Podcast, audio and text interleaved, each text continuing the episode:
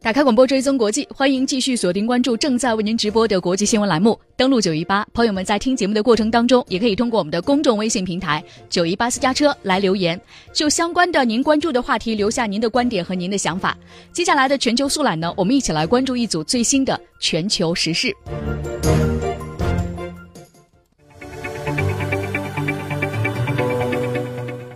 全球速览首先还是把目光投向欧洲。其实，在本周末，整个欧洲呢有两场大选：德国大选和新西兰大选。德国总理默克尔和新西兰总理英格利希都在寻求连任。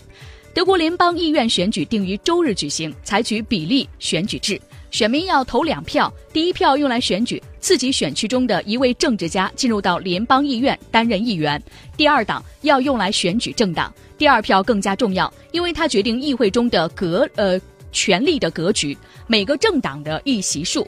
投票时间呢是在北京时间二十四号的十四点开始，到北京时间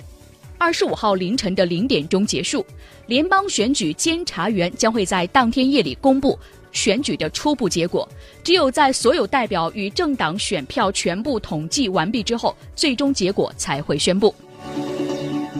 而新西兰的大选投票时间在当地时间周六早上的九点钟到晚上的十九点钟，北京时间今天凌晨的五点钟到今天下午的十五点钟，初步的选举结果最晚在北京时间十九点之前公布。不过，由于复杂的投票系统，包括联合政党组阁的大选官方结果，可能要等到周日才会正式的公布。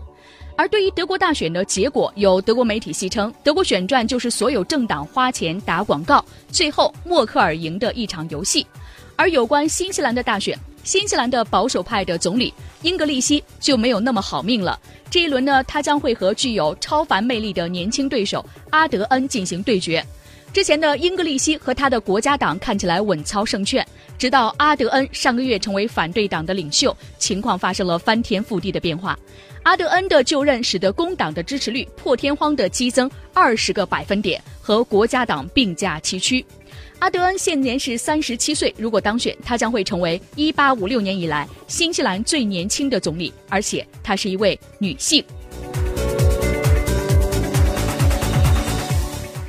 而整这两场大选呢，对市场的影响也是非常的大。大家会认为德国的大选毫无意外，而新西兰的大选可能就没有那么幸运了。如果新西兰的 GDP 增长放缓，未来对市场的影响可能会比较大一些。另外，我们看到呢，在新西兰的选举制度下，新西兰各个党派所得的票数非常的分散，政府的组建可能会出现四种可能性。第一种是多数一党制，也就是一个大党赢得百分之五十以上的选票，单独组成政府；另外是多数多党制，即获得票数最多的大党与一个或者是多个小党组合联合政府；第三个是少数一党制。获得票数最多的大党，在获得票数没有超过半数时，必须获得其他两个以上小党所投的信任票，才能够单独组成政府。另外是少数多多党制，即获得票数最多的大党或一个或多个小党联合，在获得的票数仍然没有超过半数的情况下，必须获得其他政党的信任票，才能够